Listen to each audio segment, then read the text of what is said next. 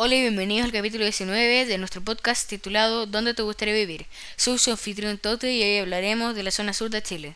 En este episodio revisaremos una de las zonas más bonitas de Chile, en especial para fotógrafos. Conoceremos algunos de los beneficios de vivir en la zona sur de Chile, como ya mencioné. Hablaremos de su ubicación, recursos naturales, actividades económicas, clima, relieve y atracciones turísticas y festividades. Bueno, comencemos con su ubicación. Está ubicada en el sur de Chile, claramente, al norte topando con el Maule y al sur topando con Aysén. Ahora seguiremos con los recursos naturales. En esta zona de Chile tiene recursos muy peculiares, tales como oro, carbón, hidrocarburos, plomo, cobre, recursos pesqueros, cebada, avena y trigo principalmente. Además de esto, esos recursos se comercializan a través de minería, agricultura y pesca. ¿Qué les parece continuar con el clima? Su clima es bastante aplicado, me explico con esto, a que en el invierno es bastante frío y en el verano bastante caluroso.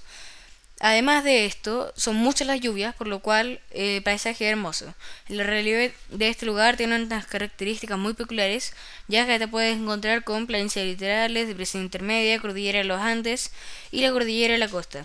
Las atracciones turísticas y las festividades te dejarán impresionado, ya que, dependiendo del lugar a donde estés, te encontrarás con centro de esquí, trekking, termas y ríos.